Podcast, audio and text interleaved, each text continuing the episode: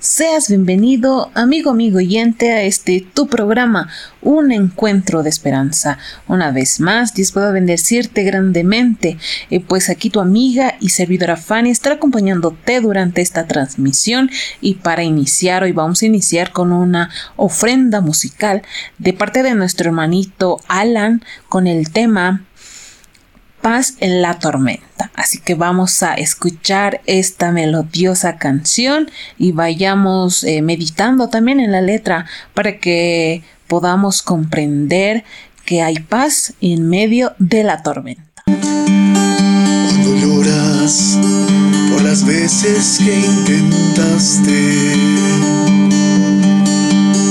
y tratas de olvidar las lágrimas que lloraste. Solo tienes pena y tristeza, el futuro incierto esperar. Puedes tener paz en la tormenta. Puedes tener paz en la tormenta esperanza cuando no puedas seguir. Aún con tu mundo hecho pedazos, el Señor guiará tus pasos. En paz,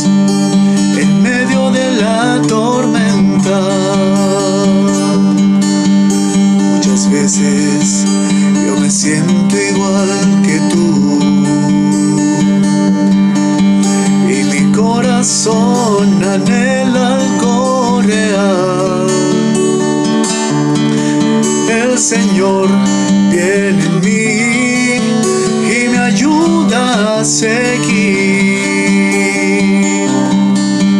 en paz en medio de la tormenta. Puedes tener paz en la tormenta esperanza cuando no puedas seguir,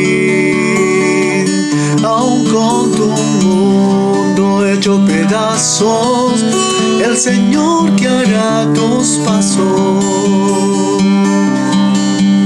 En paz, en medio de la tormenta.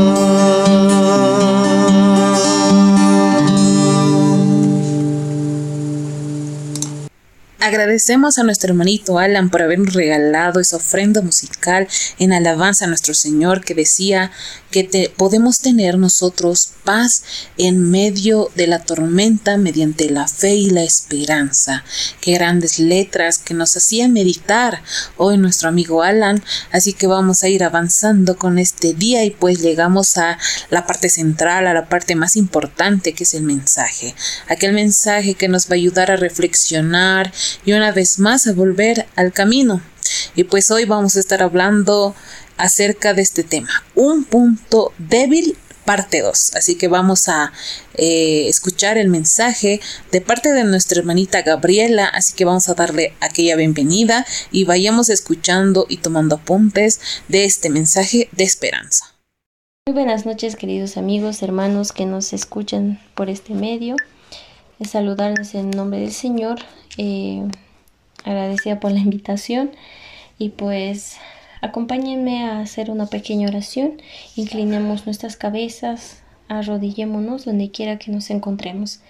Amoroso Padre, que estás allí en tu trono de gracia. Venimos ante ti, Señor, para poderte pedir que puedas estar aquí con nosotros, abre nuestros corazones, nuestras mentes, Señor, para que podamos entender el mensaje que tú tienes para nosotros, Padre. Y te pedimos todo esto no porque lo merecemos, sino porque, Señor, gracias a ti, gracias por lo que tú hiciste en aquella cruz, tenemos ese derecho, Señor, de pedirte, Padre, o tenemos ese alcance. Gracias a ti, Padre, Señor. Entonces, en este momento, Padre, tú puedas dirigirnos y que tú, Señor, puedas siempre ser nuestra guía, Padre.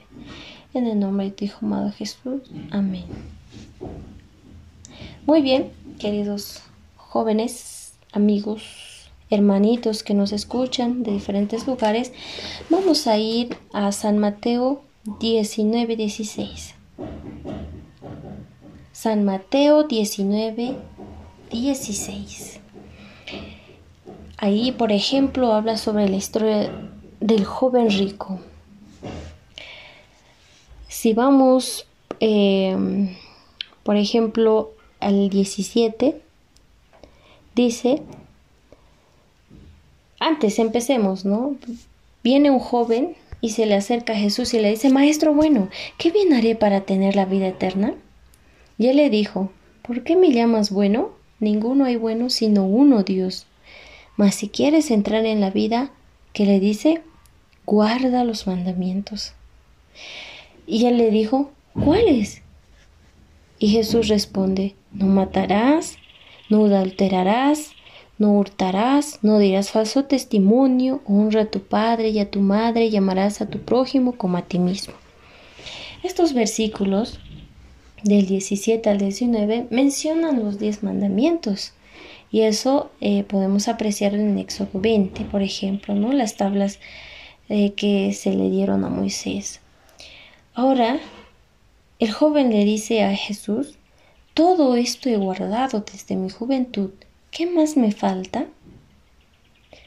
Ahí miren la respuesta que Jesús le, da. El 21. Jesús le dijo, si quieres ser perfecto, anda, vende lo que tienes y dalo a los pobres, y tendrás tesoro en el cielo. Ven y sígueme. Miren, y algo sucede en el capítulo 22. Dice, oyendo el joven esta palabra, se fue triste porque tenía muchas posesiones. Entonces, solo le faltaba una, un mandamiento para que este joven obtuviera la vida eterna. ¿Y cuál era? Está en el 21 que le dice Jesús, vende todo lo que tienes. Pero en el 22, este joven se fue, se fue muy triste porque dice que tenía muchas posesiones. Ahora, este, esta pequeña, este pequeño relato que registra en San Mateo podemos aplicarlo en cada uno de nosotros, en la vida cristiana. Muchos de nosotros llevamos bastante tiempo, otros estamos empezando. Eh, y hemos debido de notar algunos cambios que ha habido desde que habíamos conocido a Jesús hasta este momento. Puede que hayamos tenido un cambio radical o estemos en un proceso. Ahora, ¿qué, qué sucede? Muchas veces en nosotros, como seres humanos, tenemos esa lucha diaria para poder llegar al carácter que Dios quiere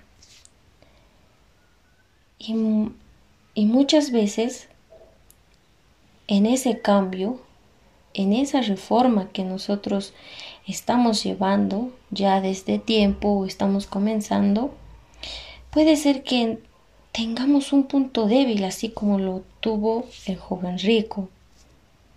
Él aparentemente guardaba todos los mandamientos según él. Y él decía, su pregunta fue, ¿no? ¿Qué más me falta? Yo todo guardo. Pero cuando Jesús le da esta respuesta y le dice, vende todo lo que tienes, ¿el qué pasa con el joven? Él se fue triste porque tenía ahí un punto débil, ¿verdad? Que es el no vender todo lo que tenía, no dar a los pobres las posesiones que él había adquirido durante todo el tiempo, todo ese tiempo. Entonces, en nosotros también, hermanos, aplicando, podemos tener un punto débil. ¿Y cuál sería eso? Por ejemplo, muchas veces podemos eh, decir, eh, yo soy mejor que esa persona. Eh, él tiene más pecados que yo. Él es así. Él es tanto. Empezamos a señalar, empezamos a criticar. Y ¿sabes qué pasa? En, por ejemplo, si vamos al libro Mensaje para los jóvenes, en la página 89, el párrafo 1 dice, por ejemplo, aunque tengamos algunos puntos fuertes en nuestro carácter y tan solo un punto débil, hay comunión entre el pecado y el alma, dice. El corazón se haya dividido en su servicio y dice algo así como que algo consagro a lo que yo quiero, mi orgullo, mi eh, nuestro yo y la otra parte a Dios. Hacemos, hacemos un punto medio entre lo que nosotros queremos y lo que, em, lo que Dios quiere.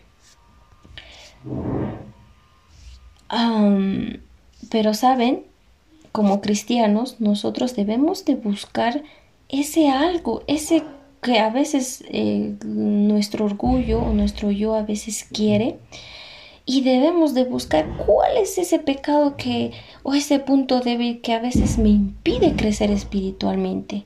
Como cristianos nosotros debemos de buscar ese pecado, incluso pueden ser tal vez pecados acariciados y, y permitir que Dios cambie, ¿no? nos quite ese pecado que desaloje de nuestro corazón. Debemos vencer ese pecado, ese punto débil, porque, saben hermanos, el pecado, em, tal vez ese punto débil que tengamos en nuestra vida cristiana, de, es, no es cosa eh, así fácil de verla o una no es un asunto trivial, algo que se puede manejar, sino que es un asunto serio, queridos hermanos.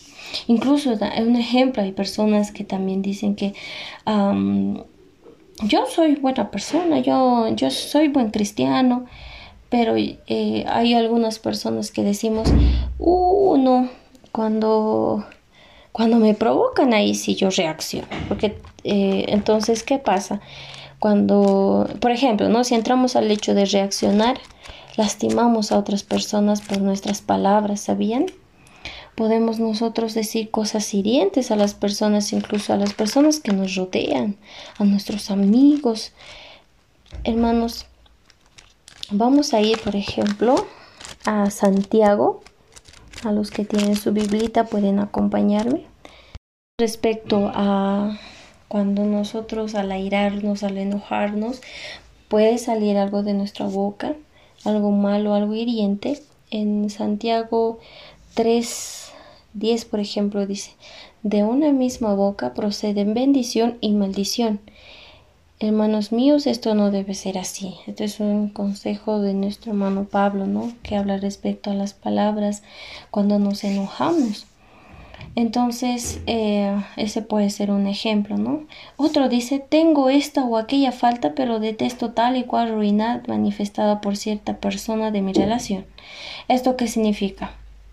Yo puedo estar tranquilo, eh, quietito ahí, pero cuando viene una persona habla mal de mí, yo reacciono. Podemos decir, ¿no? Eh, por ejemplo, dice que, y nosotros podemos bueno, solamente me defendí o me enojé, o nosotros a veces podemos eh, tal vez ponerlo una cosa, o ponerlo como pequeño ese pecado, por ejemplo, ¿no?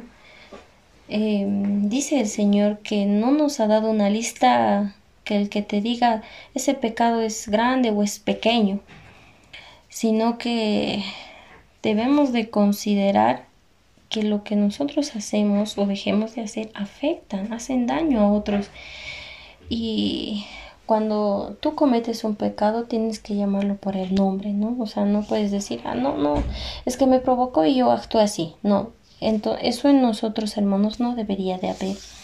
Ninguna, dice cadena, es más fuerte que su eslabón más débil. Podemos considerar cierto pecado como, bueno, es que lo hice porque ponemos peros, ¿no? Entonces, eh, saben, hermanos, cuando tenemos este tipo de um, situaciones en nuestra vida cristiana, y tengamos tal vez un punto débil, un pecado oculto, un pecado acariciado, nosotros no podemos dejarlo ahí, ¿no? Y pretender que nada sucede y bueno, soy un buen cristiano y yo. Sino lo que nosotros debemos de hacer es pedir a Dios a que permita que todo eso saque de nuestro corazón, ¿no?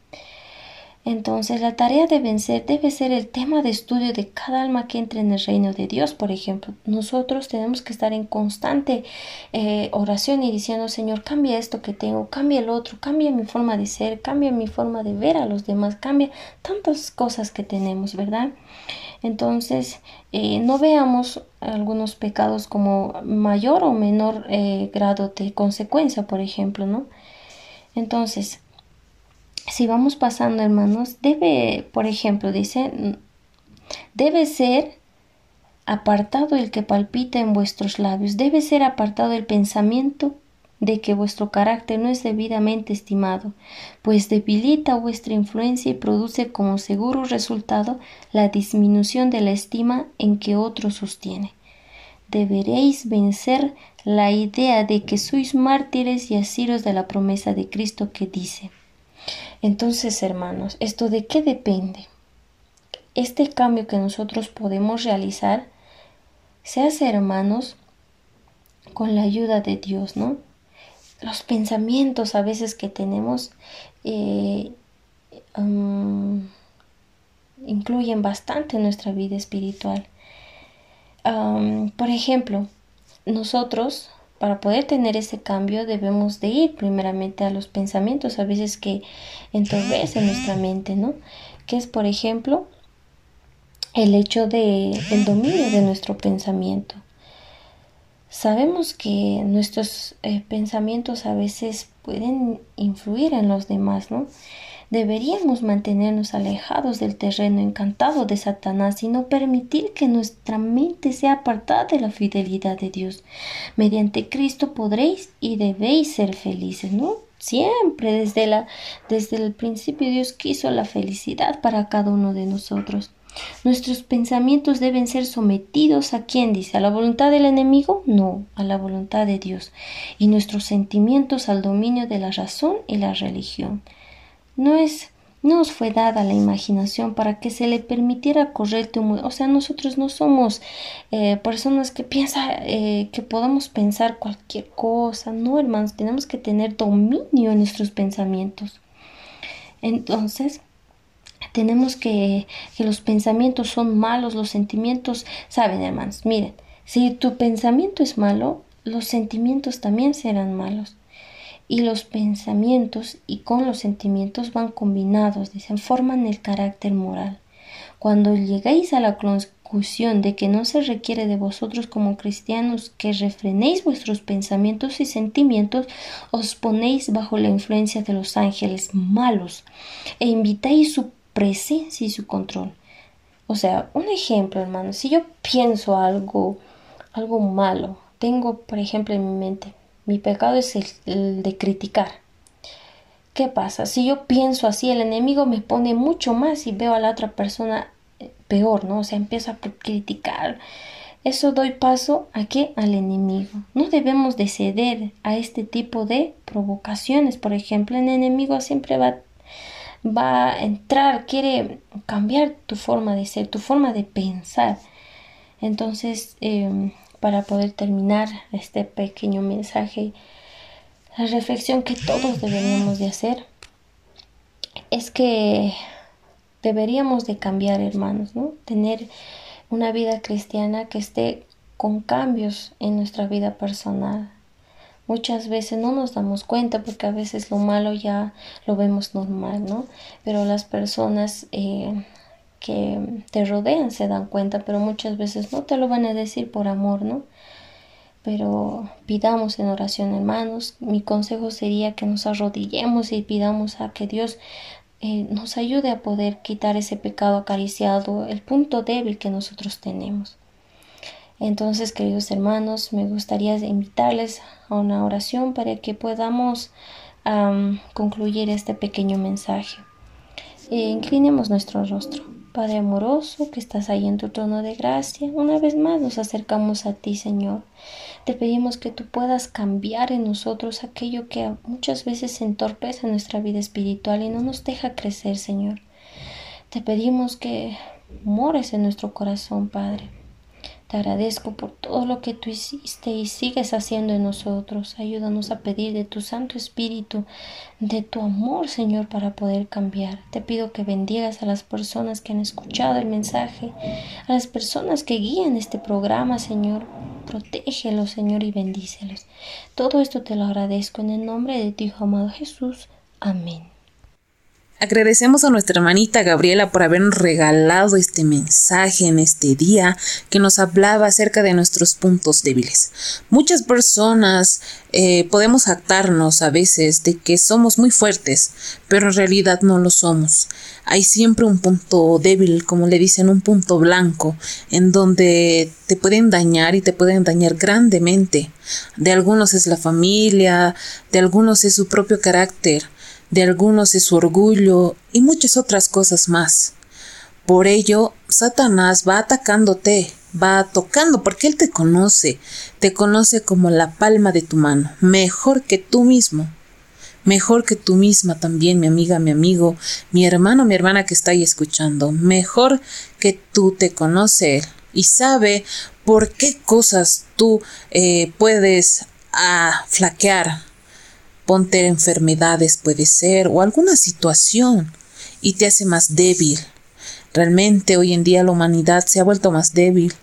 Con la pandemia vimos que por nuestra fuerza no somos fuertes y que lo único que nos podría y podía salvar es solo Dios y solo Jesús con su sangre que siempre va tocando nuestros corazones, nuestra vida y va transformándonos. Es por ello que debemos meditar en aquellos puntos débiles que tenemos y debemos entregárselas a nuestro Señor.